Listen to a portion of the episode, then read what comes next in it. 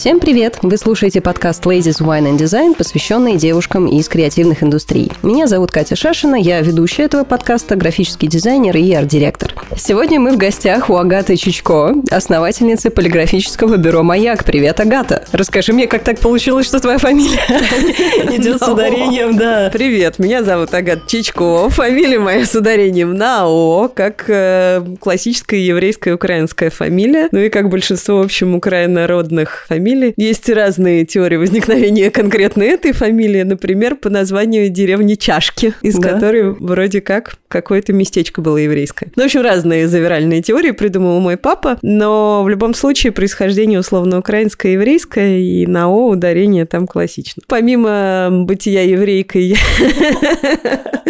еще занимаюсь принтом. Я руковожу принт-менеджерским бюро «Маяк». Что такое принт-менеджеры, почти никто не знает, особенно в нашей стране. Это такая специфическая профессия. Мы профессиональные посредники между заказчиком, дизайнером и производством. Ты сейчас убегаешь вперед. Прямо в начале подкаста Давай, расскажешь да, все назад. секреты. Я очень люблю задавать этот вопрос про бэкграунд, потому что мне всегда интересно, что происходило с человеком до того, как он стал тем, кто он есть. То есть тебе не просто так пришла идея в голову устроить э, принт-менеджерское бюро в России, которых, в общем, аналогов пока не существует, насколько я знаю. И давай небольшую историю, вот помимо еврейского украинской фамилии.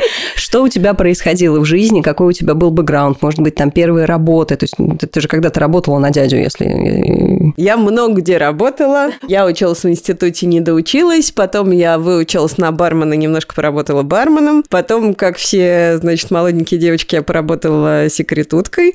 Потом, э, поняв, что секретаршей я больше работать не могу, и меня от этого тошнит, и надо придумать что-нибудь, но у меня ничего не придумывается, как классическая еврейская российская, опять же, девочка, я спросила, я всем сказала, что я еще работаю. В частности, заодно я сказала своей маме, мама сказала своим подругам, а подруги сказали своим детям. И, в общем, прекрасный на тот момент креативный директор а, дизайн-бюро Just Design Сережа, тогда он был Старикович, а сейчас он Мангайт. Вот, в общем, Сережа Мангайт позвал меня пообщаться, и я пошла работать в секретаршей в дизайн-бюро Just Design. И был у нас там три директора и два сотрудника, дизайнер и я.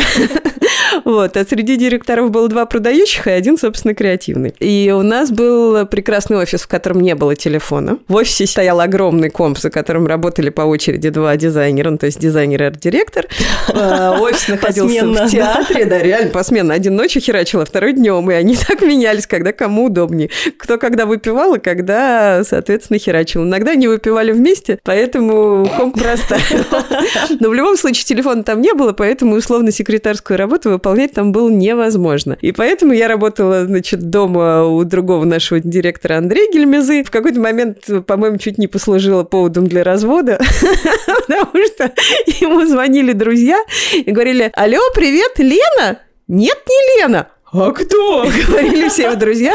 Дрон тогда, по-моему, не был на Лене женат, но роман у них уже был давно, и поэтому все немножко удивлялись, обнаружив среди бела дня в их доме совершенно незнакомый женский голос. В общем, поработала я секретаршей какое-то время, потом они что-то печатали. А третий из наших директоров, Митя Берсон, до того, как прийти в джаз-дизайн, работал в Экстрем, ныне покойный, и у Экстрема был Экстрем принт, Экстрем. Короче, у них была своя большая типография и своя маленькая типография. Маленькая типография была цифровая. И, собственно, в этой цифровой Берсон э, работал и более-менее хоть что-то, кроме Мангайта Стариковича, понимал про печать. И тут им надо было что-то печатать, а я уже изнылась, что я вообще-то не хочу быть секретаршей с самого начала это сказала. И он меня взял с собой. Я вот просто от слова ничего не знала ни про дизайн, ни про печать, просто по нулям. Что такое ЦМИК, я понятия не имела. Значит... О, господи, это просто магия. Маленькие гномики специальными своими маленькими лапками печатают, рисуют мелками рисуют, на бумажках. Точно, да. В общем, как это происходит, никому не известно. Но, тем не менее, он меня взял с собой в типографию. Мы туда приехали, и какие-то азы... Да мне кажется, он сам ни черта не понимал. Ну, хотя бы примерно понимал, какие умные слова надо говорить. А поскольку он великий продавец и покупатель, то, значит, слова говорил убедительно. Ну, я на все это посмотрела, мне было интересно. Это было не секрет секретарства. Это было что-то требующее хоть каких-то интеллектуальных усилий, в общем, достаточно серьезных. И я говорю, хочу. Они говорят, ну хочешь, давай разбирайся. И я стала ходить, ну, с какими-то задачами по типографиям. Дел было 20 лет назад. И я, как молоденькая девочка, хлопала глазками. А печатники тогда были гораздо старше в среднем, чем сейчас, потому что сейчас много молодых парней. А тогда это был такой, ну хорошо, 40 плюс. Опытные печатники были около полтинника. И я приходила, хлопала глазками, говорила, здрасте, а что это, а как-то, а как это работает? И натурально они расправляли плечи. Во-первых, начинали очень хорошо работать. И это срабатывает даже до сих пор, если я вовремя затыкаю рот и, и хоть чуть-чуть похлопаю глазками, это работает. Во-вторых, рассказывали. Рассказывали технологию. И все мои знания о технологии происходят вот, собственно, от этих прекрасных разных дяденек-печатников про разные технологии, которые рассказывали, как это устроено и работает. Ну и и постепенно я стала заниматься принтом. Потом у меня появился принт-отдел. Ну и был, собственно, Just Print довольно долго. Потом я три раза увольнялась от джаз-дизайна и каждый раз возвращалась на новую должность.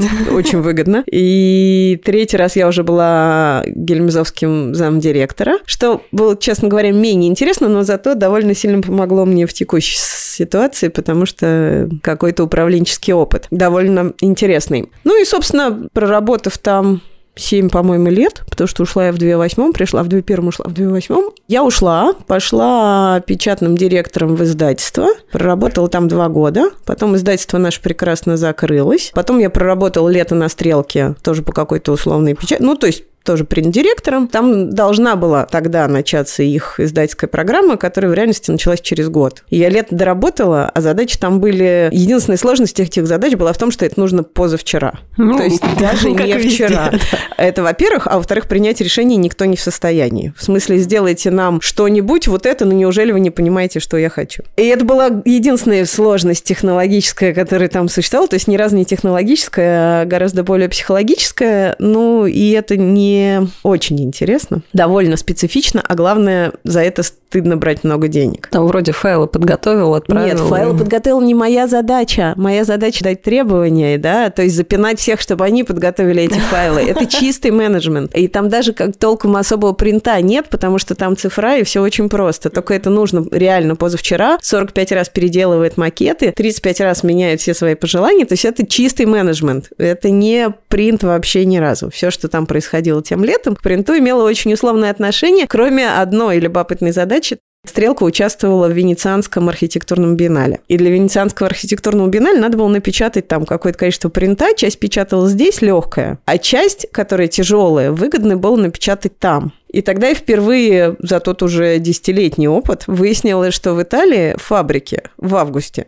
не работают. И бумажная фабрика Фредригони ставит автоответчик на месяц и говорит, пока, мы в отпуске. И Офигенно. нам вообще наплевать на все, мы отдыхаем месяц, звоните нам через месяц, до свидания, очень рады. И так реально работают дизайнерские фабрики в, в Европе, работают так. Немцы типа не месяц, итальянцы, по-моему, пять недель, немцы типа три. Фабрики просто встают Просто рабочие уходят в отпуск. Ну, ты угу. понимаешь, да, для нас Невозможно себе представить, чтобы производство остановилось. У нас в новогодние каникулы три дня они не работают. Да не то, что три дня они не работают, они, кажется, посменно работают. Да, они круглосуточно, чтобы... безусловно, работают и ну, останавливаются там ну, на три дня. Ну, не больше. Но это упущенная выгода, очевидная. Не волнует. Абсолютно. Да офигеть. То есть просто как бы...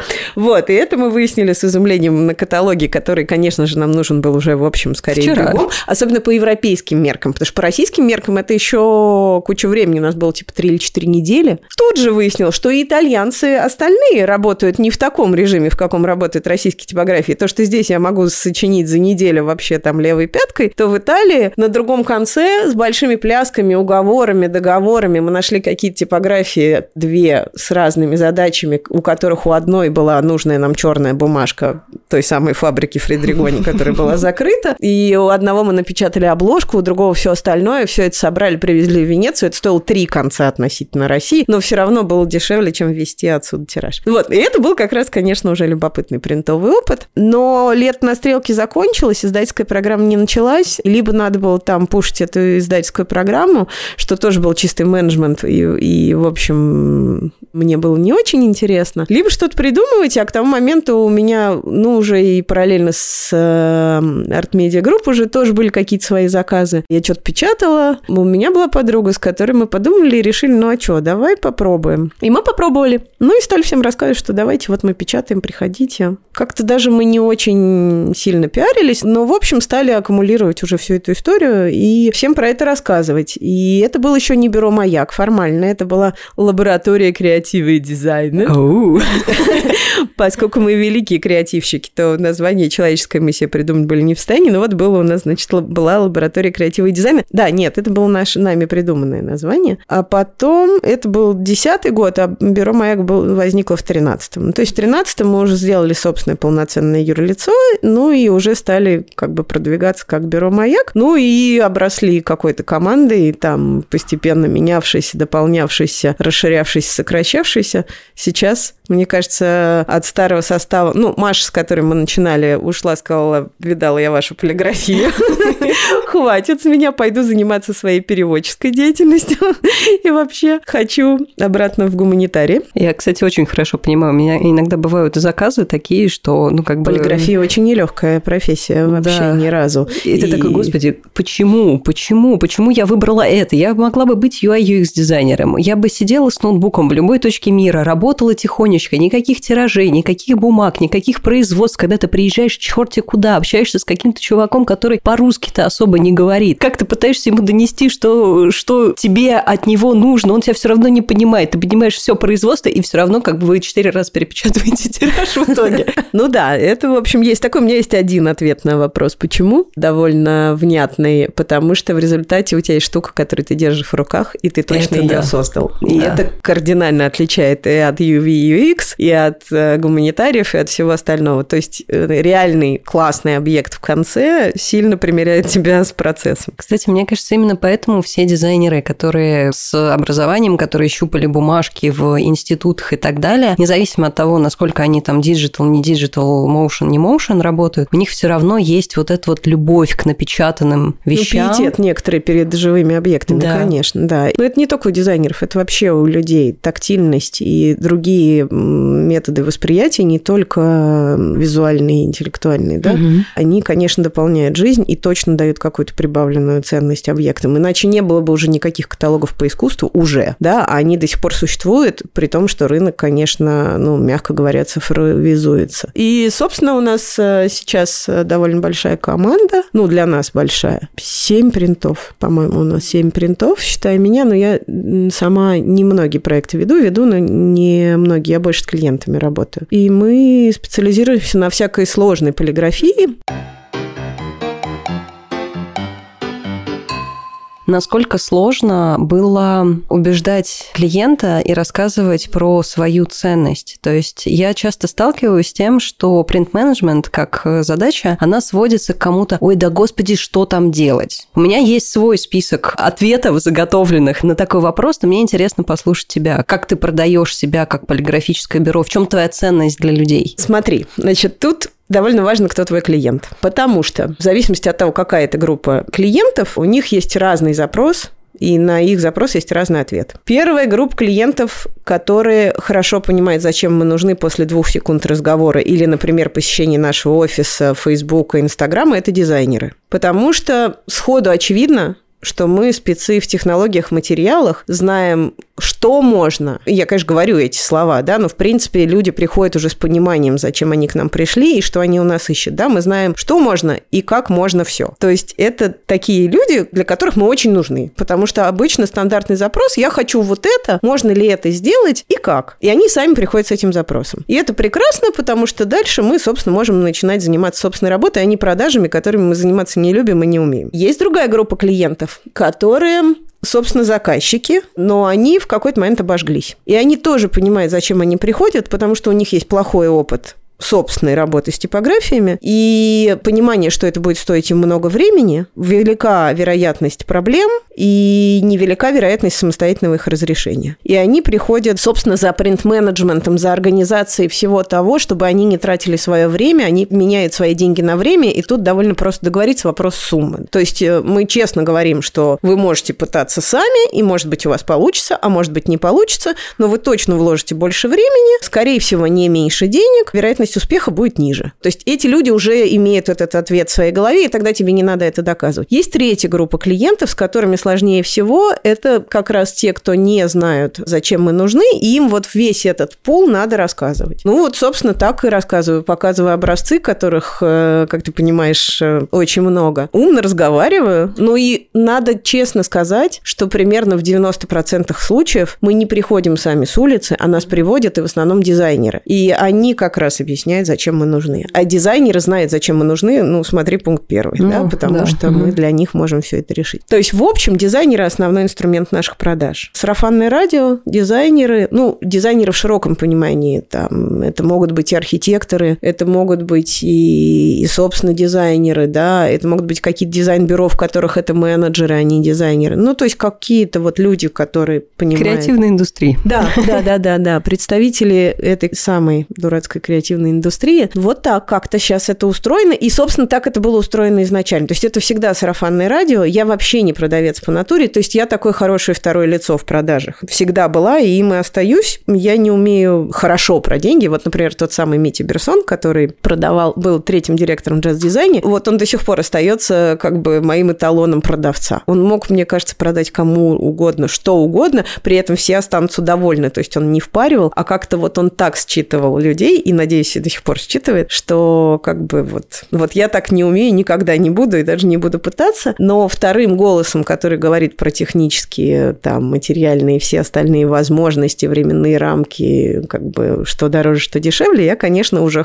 ну и, в общем, довольно давно хорошо выступаю, поэтому я скорее второе лицо в продажах, а не первое, но в нашей компании, очевидно, первое. Поэтому у нас нет никаких спецдействий по продажам, есть только сарафанное радио, и дальше уже разговоры с теми, кто приходит с какой-то формой запроса. У меня есть любимая история, которая я рассказываю своим заказчикам, которые там, типа, зачем это все там платить. У меня иногда бывают заказы не на печать, которую я очень люблю, а именно на производство. Тот пример, который я рассказываю, он про банные шапки и тапки. Это просто вот моя больная мозоль. Очень показательная история, потому что запрос. Нужно сделать банные шапки и тапки. Ладно, хрен с ними, с шапками, они делаются легко. Но найти хорошие, качественные банные фетровые тапки в крое, то есть это не когда у тебя уже готовая тапочка, потому что тогда ты не вышьешь, не напечатаешь на ней ничего, а вот так, чтобы это была верхушка, подошва, и это все было не в сборе еще. И так, чтобы это был тираж 20 пар. И еще не за миллиард. Да, еще не за миллиард, да. Я нашла одних таких ребят. Мне кажется, они единственные на всю Москву, потому что я объездила, наверное, штук шесть вот разных таких вот банных э, фетрово-комбинатов. Возможно, их больше, но вот, слава богу, я там на, на пятом месте я нашла этих ребят. Они согласились о том, что, значит, вот мы вам будем... У них партии там миллионные просто, то есть у них машины не останавливаются, то есть половина бань, которые закупают вот эти шапки-тапки, они закупают вот в, в том производстве. Но проблема в том, что эти ребята, во-первых, очень очень паршиво вышивают, у них плохие машины под вышивку, у них классный фетр, у них классная сборка, у них дешево, у них быстро, но вышивают они плохо. Поэтому как бы нужно взять вот этот вот фетр и отвести его в то место, где хорошо вышьют. Проблема в том, что ребята вот с фетровым производством, они абсолютно не умеют ни в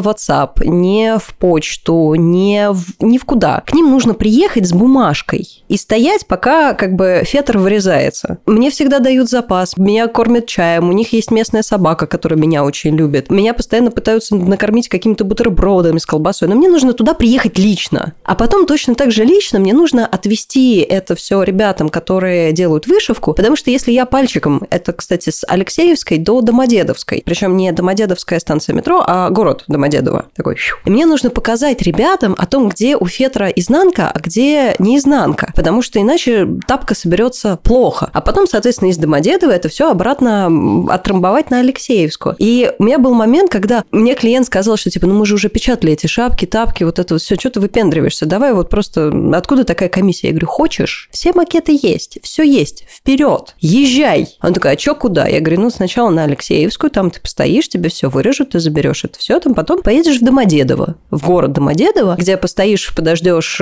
пока тебе это все вышьют, и отвезешь обратно. Он такой, сколько ты там счет выставляла, когда подписать, когда оплатить? платить. Да. Вот, есть клиенты, которым я рассказываю эту историю, потому что с принтом бывает иногда то же самое. То есть мое мелкое производство блокнотов, если я не стою рядом с резчиком, то он мне обязательно порежет бумагу не в ту сторону. А для меня это просто супер критично, потому что я не на прессе бегу бумагу, я это делаю руками. Если она порвется, сломается, треснет или просто не согнется, это будут мои руки, которые будут болеть. Поэтому я просто приезжаю туда, стою тихонечко, смотрю, а вы точно правильно все делаете? Я уже начала рисовать огромные там типа PDF, да, конечно, схемы, чего, да, как. Да, да. Да, да, лучше равно... расчерчивать лист. Да, это, конечно, да. ничего не гарантирует Нет, слушай, ну, надо понимать, что наша профессия, ну, помимо знания технологий и помощи дизайнерам, именно у нас две части нашей работы. Ну, три, но вот две основные. Первое – это до того, как макет пошел в производство. Это, собственно, разработка техническая всего того, что сделать, как сделать, там, материалы, сочетания, технологии, вот это все. То есть вот как бы некий препринт. И есть, собственно, принт, да, когда ты выбираешь подрядчика и дальше организуешь весь процесс производства. Вот этой части никогда бы не существовало, если бы производство работали нормально.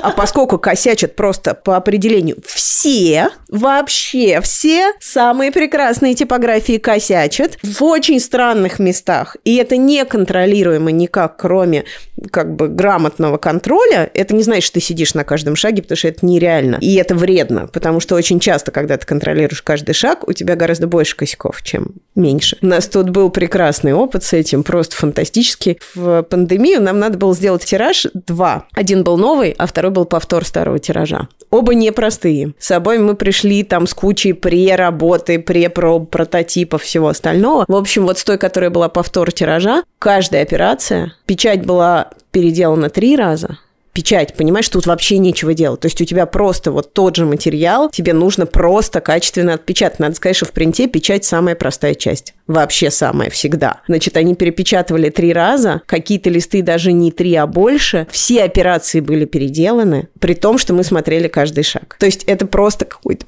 вот без мата не скажешь, полный. Но это происходит и у самых хороших типографий, да, то есть классные типографии, у которых система контроля, которые все четко автоматизировано, все остальное, все равно в странных местах регулярно происходит сбой. Поэтому из-за этого наша профессия существует. То есть принт-менеджмент именно в части производства абсолютно необходим. И либо это время знания и навыки вкладывает кто-то со стороны заказчика или дизайн-бюро, либо это делает внешний человек, такой как мы. Но это не очень большой рынок, у меня регулярно на всякие люди, которых я зову заниматься нашим продвижением, спрашивают, кто ваши конкуренты. И я не могу ответить на этот вопрос, потому что вчастую, как самостоятельная компания, я таких компаний не знаю. Есть люди, которые занимаются принтом по типу большие объемы дешево. Да, это не мы, и такие люди и компании есть. Есть люди, которые сидят на стороне дизайнеров, и они принты. Такие тоже есть. Есть люди, которые сидят на стороне заказчиков, и они принты. Такие тоже есть. Есть люди, которые сидят в типографиях и занимаются занимается, ну, какой-то частью нашей работы, и они тоже есть. Но вот людей, которые в чистом виде занимаются принтом от задумки до доставки тиража заказчику, в том числе в другие регионы, я не знаю. Но существуем мы ровно потому, что, как бы, собственно, наша работа вот в части производства – это бесконечное разрешение проблем. Там, где все хорошо, мы по-хорошему не нужны. Да. Если мы все правильно подготовили на стадии вот макета, ТЗ, там подбор материалов и всего остального, то если все хорошо, мы не нужны. Но Почти практика... никогда не бывает. Да. Вот прям очень редко. Слушай, а расскажи, с какими продуктами вы работаете? То есть мы сейчас сидим в, собственно, в бюро «Маяк», у меня вокруг стеллажи огромные с книгами, вот, но вы же делаете не только книги. Нет, мы вообще делаем не только книги, но и на полках ты, собственно, видишь, что мы делаем далеко не только книги. На самом деле мы делаем все, что относится к полиграфии в самом широком понятии, потому что мы занимаемся, собственно, печатью, полиграфией, да, книги, буклеты, журналы, вся акцидентная история, пригласы, открытки, вот это вот все. Мы занимаемся сувениркой, мы занимаемся широкоформаткой, в том числе оформлением, например, выставочных пространств. Ну, в основном там не экспоцентр, а музей-гараж. Ну, то есть вот таких выставочных пространств, где нужны Теплые ламповые. Нет, дело не в тепловости и ламповости, бывают совершенно разные задачи, а там, где нужны какие-то технические сложности и тонкости. То есть мы ни разу не компания, которая строит стенды, а мы те, кто на этих стендах придумывает, как реализовать какой-то элементы оформления сложные, да, навигация публикации в музее. Ну, в общем, какие-то всякие разные объемные штуки. Мы занимаемся всякими сумками, всякими одежками, но это все попадает в понятие сувенирки, в принципе, широкой. Чего-то делаем с нуля, придумываем какие-то вещи. Ну, то есть вот все, что... Вот, например, стоит кубик, это разделитель на полку, видишь, угу. белый. С буквой «С». Ну, он с разными буквами, на разных гранях, но, в принципе, это штука, которая должна держать книжки, стоящие на полке. Это Прикольно. Для издательства ВАК сделанная такая штукенция, у них будет свое пространство с книгами на стрелке скоро, я надеюсь, уже. И вот там вот в детской части будут стоять такие кубы, просто разделители на полках для книг. Ну, вообще, каждый раз, когда я прихожу, я залипаю на то, что вы делаете. То есть я помню твою шкатулку, которую ты показывала, которая открывается, и там еще ага. внутри музыка, и это такое типа поп-ап, что-то где-то откуда отковыривается. Я вообще не представляю, как это можно было технически реализовать. И я с ужасом думаю о том, какое количество нервов, сил и так далее стоило производство этого. А хочешь посмеяться? Mm-hmm. Гораздо меньше нервов, сил и так далее было на производстве относительно того, сколько потом нервов, сил и так далее было с самим этим тиражом и заказчиком. Потому что заказал это Сбербанк, к нам пришло дизайн-бюро, которое это разрабатывало. Ну, это была нормальная разработка, да, они делали какие-то макеты, мы придумали, как это реализовать. Причем с технической точки зрения это вырубка, а не лазерная резка, что сильно дешевле, но сильно ограничивает тебя в возможностях технических. Тем не менее, нам удалось влезть как бы в эту технологию. И это все перед Новым годом, и это все, конечно же, бегом, но, в общем, как-то в каком-то относительно нормальном режиме мы все это делаем, после чего Сбер говорит, а нам не нужен этот тираж. Ну, не нужен. Ну, хорошо, ладно, вы сделали 500, но я сейчас цифры абстрактные. Ну, 150 штук мы возьмем, а остальное нам не нужно. Мы говорим, дорогой дизайн-бюро, ну, мы как бы, вы заказали, мы сделали. Дизайн-бюро говорит, ну, ладно, там брендинга нет, ну, мы тогда другим продадим. Не хотите, не надо. И вот этот процесс занял гораздо больше времени и нервов, чем, собственно, процесс производства. Но да, вот это классический пример того, зачем мы нужны. Мы нужны для сложных проектов. Есть заказчики, которые приходят к нам напечатать 100 визиток. Есть даже заказчики, которые приходят к нам напечатать 100 визиток не бегом и не сложные. Их очень мало, но обычно это те люди, которые приходят за каким-то пакетом и за тем, чтобы не париться. Вот я и в одно окно...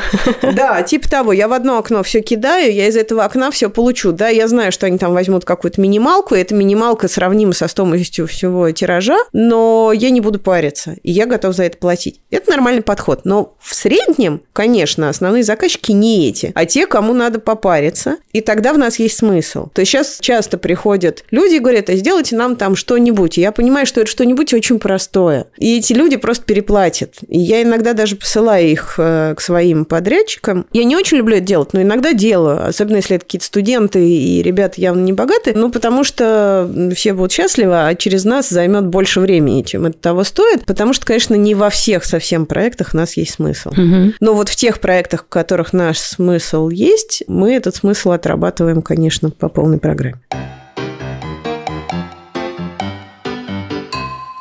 Я очень люблю типографические выставки. Единственная выставка, на которую я хожу, это реклама. Я туда каждый раз прихожу с просто с баулами и ухожу с э, баулами, наполненными образцами. И это все так здорово, так классно. И там какие-то новые виды, там какая-то новая сублимационка, кто-то как-то придумал печатать там, я не знаю, на птицах, не знаю, как-то вот, вот очень странные штуки. Как у тебя происходит процесс? То есть есть какие-то технологии, которые понятны. То есть как работает офсетная печать, как работает там высокая печать, это все как бы логично и понятно. Но как строится процесс вот этого придумывания чего-то вот так, чтобы вырубка и открывалась и в коробке, и еще и с музыкой. То есть это, в принципе, нужно же понимать, что можно запихнуть и музыку туда, что, значит, вырубка может быть... Ну, смотри, я, я вижу, да, что ты поняла да, вопрос. Ну, смотри, значит, есть какой-то, ну вот как ты правильно говоришь, э, стандартный пул производств. Надо сказать, что и у стандартных технологий есть стандартный пул применений и нестандартный пул применений, потому что, например, Офсетная печать штатно происходит все-таки по каким-то листовым материалам. Ну, например, офсетная печать по ткани. А, пожалуйста, берем определенные виды переплетных материалов, печатаем по ним офсетом. Есть какие-то тонкости, сложности, но пожалуйста, да. Или, например, нам нужно сделать коробку, на ней полноцветное изображение, а коробка у нас из шелка. И вот что нам с этим делать, да? Под шелков не пойдет там по каким-то техническим ограничениям, еще что-то, еще что-то, берем, суем в широкоформатку, которая печатает на чем угодно. То есть ты подменяешь как бы технологию, ты применяешь нетипичную для этого продукта технологию, получаешь нетипичный результат, тот, который тебе нужен. В В принципе, это устроено так. У тебя в голове есть какой-то большой-большой конструктор. У тебя это надо понимать, что не только у меня, а в принципе у всех моих ребят. Да? Если у ребят конкретно, у конкретного ребята в голове этого нет, то этот конкретный ребят идет в нашу группу и говорит, как бы, дорогие друзья, вот у меня такая задача, что вы про это думаете, да? То есть, в общем, в некотором мозгу, коллективном мозгу принтов есть пул разных действий. Дальше есть задача, какой-то визуал к этой задаче или словесное описание к этой задаче. И ты начинаешь, отталкиваясь от задачи, думать, окей, стандартно прогнали, все проверили, стандартно не решается. Какие вещи у меня неизменны? Там, допустим, вот там мне нужно, чтобы была там такая-то фактура, фактура, или мне нужен такой-то размер, или еще какие-то у меня есть ограничения. Значит, вот эти ограничения мы фиксируем, а все остальное у нас переменно. Давайте подумаем, как мы можем изменить все, что у нас есть в доступе, а в доступе, в принципе, у нас есть все, что угодно. Я не знаю, вот нам сейчас нужна была брошюра на болтах, мы взяли и скомбинировали классический переплетный болт с обычной гайкой, штатной, металлической гайкой из магазина. Точнее, наоборот, болт у нас шестигранный из магазина, а ответная часть у нас э, полиграфическая, да, проверили, собирая сочетается нормально, выглядит как надо, то, что надо, все прекрасно. Вот тебе сочетание, да? Или нам надо было, например, сделать... Это была открытка или приглас, ну, то есть какая-то маленькая штучка. И, в общем, есть такая дизайнерская бумага, называется твист. У нее очень выраженная фактура. И она нерегулярная, и она жесткая. И любое нанесение на эту фактуру оно не запечатывает все, оно не закрывает всю вот Ой, эту жесть. неровность. Угу. И оно, его нельзя продавить тиснением, например. То есть тиснение на него нормально не ложится. Хотя штат написано и тиснение, и шелкография, и все дела. В общем, фиг. Ни тиснение, ни шелкография. Берем эту бумагу, идем к чувакам, которые печатают футболки, то есть печатают по ткани. Это, в общем, шелкотрафарет, но специфический. Краски другие. И у них наносим. Или с ними же был другой дизайн, была другая задача. Идем к тем, кто занимается термопереносом, термопереносим, да, термоперенос не предназначен для бумаги штатно, теперь предназначен. То есть ты берешь какие-то задачи свои и подбираешь под них инструмент. Конечно, частично ты подбираешь не сам, а ты идешь и озадачиваешь разные умные головы в производствах и с ними советуешься. Но это сильно не всегда панацея, потому что надо потом очень головой проверять, насколько то, что тебе посоветовали, адекватно, да, и чем это чревато там в комплексе. И с точки зрения реальной технической возможности, с точки зрения того, как это отразится на всем продукте, с точки зрения денег, всегда немаловажный еще есть аргумент, ну и так далее. Ну и да, и еще важно, надо понимать, что для любой придумки очень важны прототипы и пробы потому что, что бы ты ни придумал, это надо проверять. Сейчас, к счастью, очень многие заказчики это понимают. Они хотят прототипы и пробы там, где это вообще уже не нужно избыточно, трата времени, денег и так далее. Ну окей, хотите, пожалуйста, не жалко. Чаще всего это какие-то большие организации, в которых согласующих много, и часть согласующих не готова принимать решения. Всем нужно в руках подержать да, для того, чтобы принять и решение. надо причем подержать именно то в руках. То есть ты не можешь подержать там набор объектов, которые тебе дадут представление обо всех технологиях, технологиях. Нет, не катит. Круче всего в этом плане был Чемизов в Ростехе. Был такой у нас период, когда мы для Ростеха печатали, для агентства, которое обслуживало Ростех, мы печатали всякую полиграфию. Так вот, Чемизов выбирал ручки, как для себя, так и для всего Ростеха. Мы реально делали 10 разных ручек с логотипом, привозили ему, и он выбирал. И еще и не всегда выбирал, и говорил, вы знаете, мне эти не нравятся, а поменять. То есть нельзя выбрать сначала ручку, а потом утвердить нанесение. Эта опция не рассматривается в принципе. Нельзя на картинке посмотреть и ручки в ручках подержать. Тоже не работает. И ладно, ручки. Это касалось любого чиха. Только через согласование живых О, финальных господи, предметов. Сколько они бабок потратили на это. Ростех делал ребрендинг. Вот он когда поменялся с Ростехнологии и на современный Ростех и вот этот логотип, это как раз был тот период, когда мы с ними работали. И у них был, собственно, презентация их ребрендинга была 21 декабря. А сразу после этого еще и Новый год. То есть вся совокупность того, что мы делали, это была история про новогодние подарки и про подарки на их ребрендинг. И там было три календаря. Один календарь, который в итоге мы не стали делать. Это должна была быть такая конструкция, которая раскручивается, из нее вытаскивается рулонный календарь, который отрывается, ну, это месяца, да, ты угу. их раскручиваешь, у тебя они висят, потом ты отрываешь, выкручиваешь следующий, да. Идея прекрасна, только вот эта вот штука, в которой это крутится, готовый такой не существует. Значит, ее надо сделать, технологически сделать. Дизайн этот придумали британцы. Это как раз был тот период, когда весь лучший дизайн делался в Британии. И британские дизайнеры работают очень очень четко, чисто и прекрасно, абсолютно по ТЗ. У них по ТЗ написано «Придумайте нам, разработайте нам дизайн этого продукта». Они разрабатывают тебе дизайн этого продукта. Делают это долго, планомерно, за серьезные бабки, строго в срок. Когда по окончании всего этого процесса ты приходишь к принту и говоришь, ну или к производству, дорогой принт, что легче на самом деле, или дорогое производство, значит, дорогой принт, нам нужна вот эта штука. Принт говорит, окей, есть чертеж, инструментальный чертеж, чтобы произвести этот продукт. Говорят тебе менеджеры в агентстве, идут к дизайнерам. Дизайнеры говорят, не вопрос, мы разработаем вам весь конструктив, но нам еще столько-то денег и столько-то времени. Понятное дело, это происходит уже в октябре, да? Мы помним про 21 декабря. В общем, эту штуку мы там как-то попытались, поделали, слава богу, отменили. Мы даже разработали им эту штуку, и она даже выкручивалась, но она была немножко меньше, чем им хотелось. И, честно говоря, она не была крутой именно с точки зрения дизайна, что неудивительно вообще вообще-то для промышленного производства за месяц как бы всего вот этого. И они ее отменили. Вторая история в итоге произошла гораздо более успешно. Второй календарь, который они придумали, это был такой квадратный 40 на 40 сантиметров пластина металлическая, которую они хотели, на которой, значит, на винты, на болты прикручивалась такая планка, туда вешались, значит, листочки на каждый месяц, и ты по перфорации отрывал эту штуку, а еще там был, значит, такой вот в виде их вот этого растеховского квадратика, значит, курсорчик, который ездил ездил на магнитах. И он должен был ездить... Э, сейчас это легко реализуемо, тогда это было довольно сложно. Но, тем не менее, окей, говорим мы, идем и вырезаем алюминиевую, внимание, в ТЗ было железную, алюминиевый просто квадратик 40 на 40 сантиметров приносим в агентство, где сидят прекрасные, прекрасно одетые, абсолютно модельные девушки. Даем им эту дуру весом килограмм 4 или 5 примерно. Вы точно хотите это, спрашиваем мы. Не вопрос, мы сделаем, но точно это. В этот момент у всех как-то включается, значит, э, в что голове хотелки, идея, да, что надо металл странные. это не тот материал, из которого они это хотят. В общем, мы договорились до пластика, а дальше,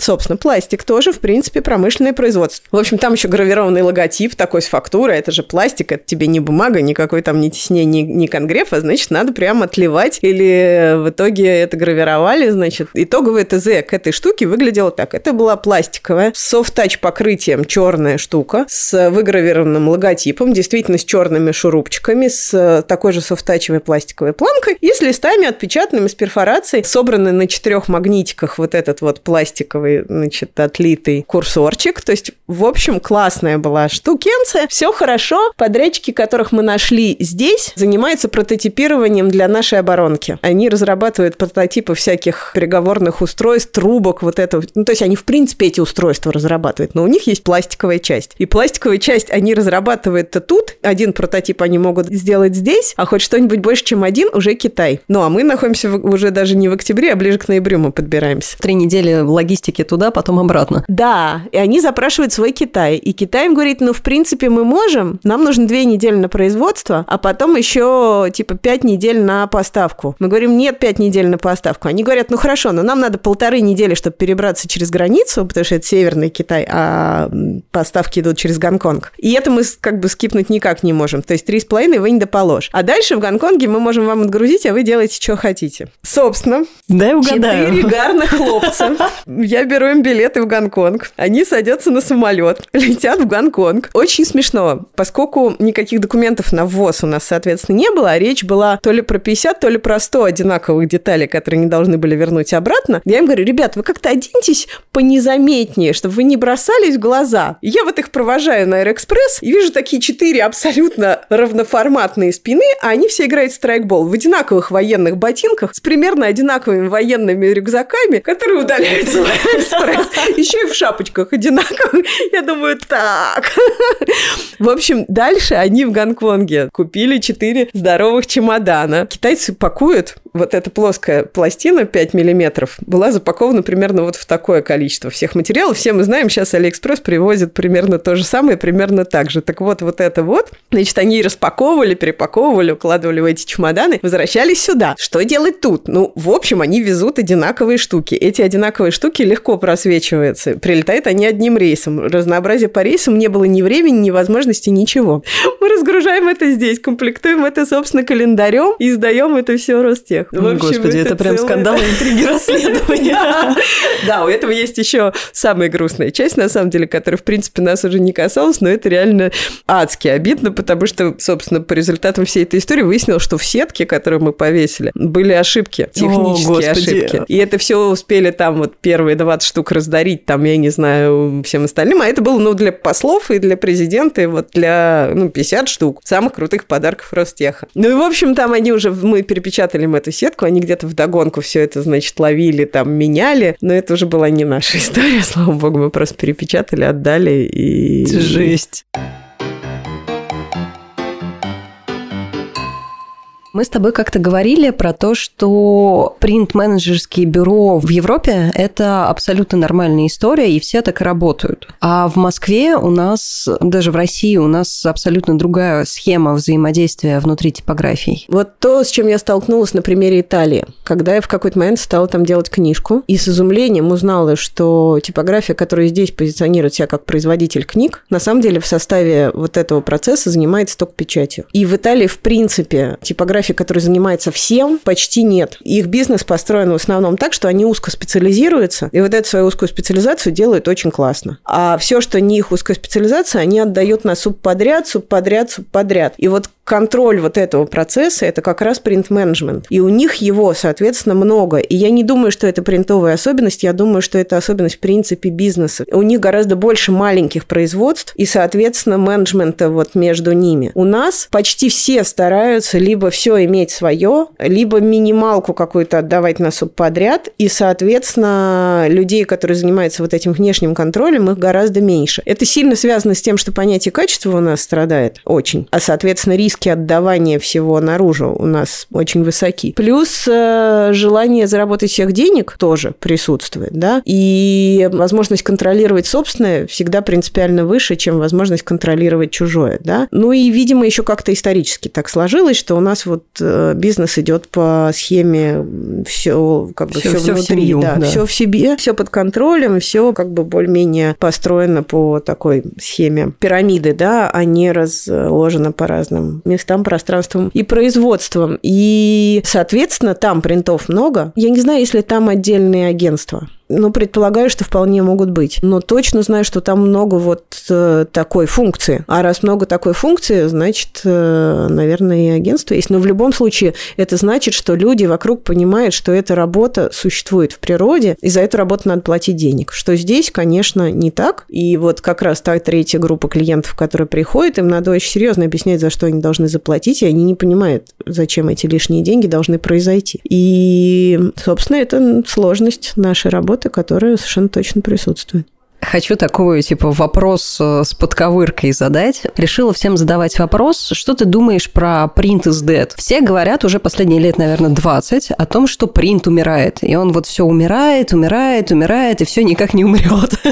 Надо понимать, что принт очень широкое пространство. И, конечно, есть часть того, что отжала цифра и будет дальше отжимать. Да? И, конечно, вот та сфера, которая продолжает пытаться конкурировать с цифрой и пока еще все равно не умерла, хотя уже давно находится в довольно тяжелом состоянии, типа читабельных книг, например, да. Поэтому большинство, ну, очень серьезная доля читабельных книг стали гораздо проще по технологиям производства, сильно экономят на всем, чем можно. Плюс у нас совершенно безбожные, конечно, накрутки на всех этапах после того, как ты эту книжку произвел, да, то есть сети и все остальное, это, конечно, прям ад, сколько это все стоит. Я не знаю рынок их внутренний, не знаю их себестоимости, но то, что сети накручивают много, это точно. И то, что без сетей распространяться тоже очень сложно, а, соответственно, все это платят, и себестоимость, ну, и стоимость книг для клиента растет. В общем, читабельные книжки потеряли много, сейчас занимает какую-то нишу. Будет ли она дальше сокращаться, я не знаю. Может быть, они дошли уже до какого-то нижнего предела и дальше исчезать не будут. А может быть, сейчас сделают какую-нибудь тонкую электронную бумагу, реально удобную, ну и там еще тактильную, и на этом все закончится. То есть в какой-то момент, наверное, сделают, но должны. Ну, в общем, есть еще другие сферы широкого понятия принт, всякие каталоги по искусству, например. Есть э, всякие пригласительные открытки, вот это вот все, что тоже в чистом виде принт и имеет очень важную тактильную ценность. Есть есть э, всякие календари и вещи, как ни странно, до сих пор живы, всякие ежедневники, квартальные календари. Вот это вот все до сих пор живо. И эта сфера подужалась, но, в принципе, никакая цифра ее не заменяет. Да, по разным причинам. Открытки бумажные гораздо ценнее, чем открытки электронные. И электронные проигрывают категорически, да, пригласительные бумажные гораздо ценнее, чем пригласительные электронные. И если у тебя какое-то действительно важное событие, то ты вложишься в это, потому что это образует ценность твоего мероприятия.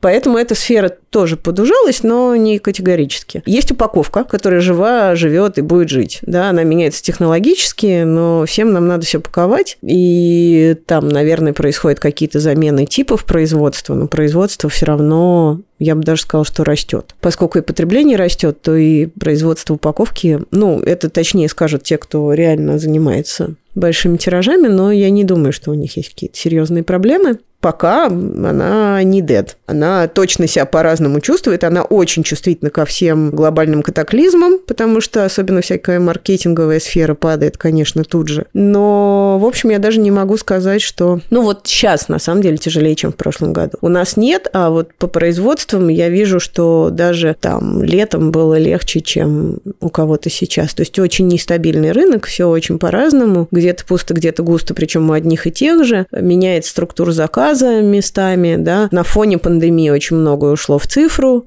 потом либо выскакивает обратно, либо не выскакивает, но это не вопрос э, вот именно того, из-за чего полиграфия должна была сдохнуть, а это вопрос вот ну, как бы обстоятельств чрезвычайных, которые никто, конечно, не ожидал и не планировал. Давай перейдем к нашей последней рубрике «Совет слушателям». Главная ценность нашего подкаста и резюмируем нашу с тобой встречу. Как работать с типографиями, не сойти с ума. То есть, мне кажется, ты большой специалист за все годы того, что ты этим занимаешься. Вот на что ты обращаешь внимание, на что ты проверяешь? Как чек-лист такой небольшой от тебя? Конечно, чек-лист я дать не могу, потому что это, собственно, профессия. Да, любой профессии надо учиться, и в любой профессии очень много должно стать у тебя уже просто интуитивным, и тебе не надо это осмыслять. И даже если я сейчас учу кого-то своих, и это проходит у меня через какое-то там осмысление или вербализацию, все равно это вещи, которые ты должен... Здесь есть много тонкостей, которые нельзя объяснить, а нужно объяснить, потом показать, потом еще раз объяснить, потом 25 раз напороться. Надо точно понимать,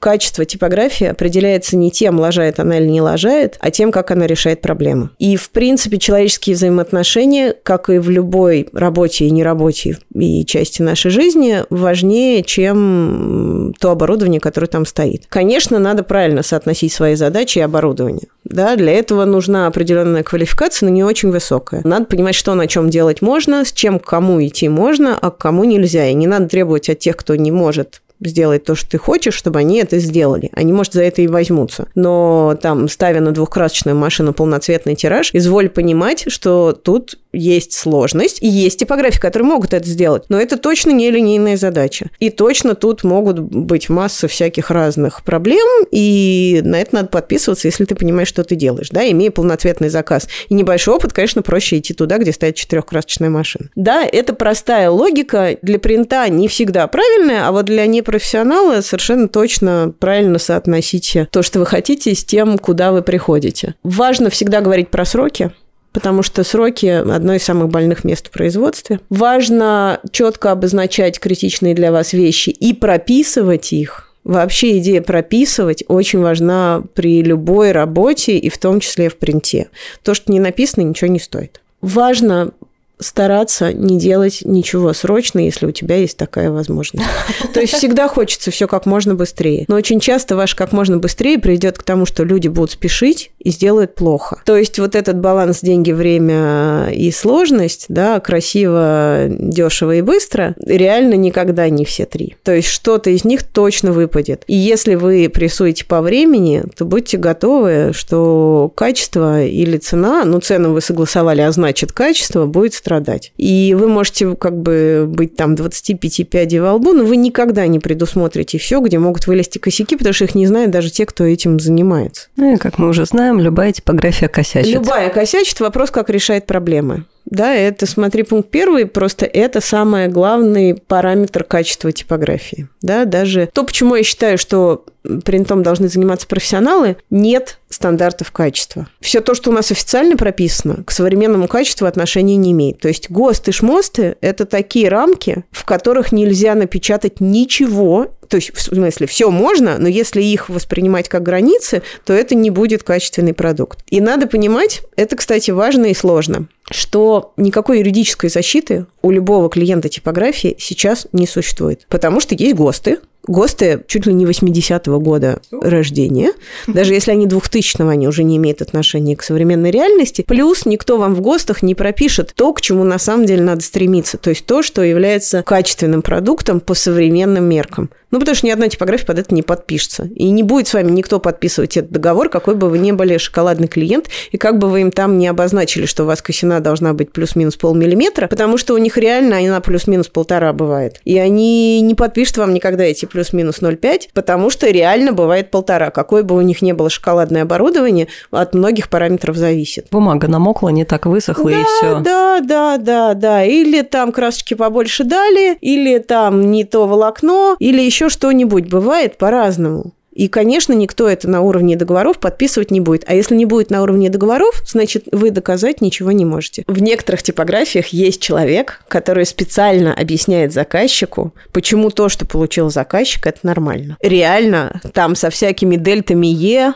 допусками по фальцовке и всем остальным, обычно это старший технолог типографии, но вот прям я знаю чуваков, у которых основная специализация была не быть старшим технологом, ну, в смысле это он тоже делал, а объяснять клиентам, почему то, что они получили, это нормально. И это далеко не всегда было нормально. И далеко не всегда было ненормально, потому что клиенты тоже должны быть адекватными, да. И, например, еще одна вещь, которая важна с принтами, поскольку ты понимаешь технологию, то ты понимаешь и что можно требовать, и что нельзя требовать. Нельзя прийти на многостраничное издание и прилаживать по новой каждый лист это плохо, это плохо для результата, это не технологично, это неправильно. У тебя проскочит какая-нибудь разворотная картинка, а ты на одном спуске ловил там зеленого козла, а на другом розовую корову. А потом оказалось, что с этого спуска у тебя еще пол желтого барана одного цвета, а другие пол желтого барана другого цвета. И ты никогда это не, не отследишь, да? Помимо того, что это отжирает вагон времени, и у тебя разнотон в тираже. То есть есть как ограничения технологические, которые тебя не позволяют получить что-то, что ты нафантазировал, так и возможности технологические, которые надо добиваться от производителя, чтобы он выдавал, да, то есть важно понимать, что требовать, что реально возможно, а что нет. Понятно, что самая кардинальная мысль, которую я могу и должна высказать, это что надо идти к принтам, а и надо идти к нам. типографии, как э, каждый должен заниматься своим делом. Конечно, и как с любой профессией, каждым делом должен заниматься профессионал. И профессионал это не только табличка там на бейджике, надпись на бейджике, да, это определенный довольно большой пул знаний и умений, умений, опыта и разрешения плохих проблемных ситуаций, которые накапливает в своей жизни этот человек и который он умеет трансформировать в качественный хороший результат.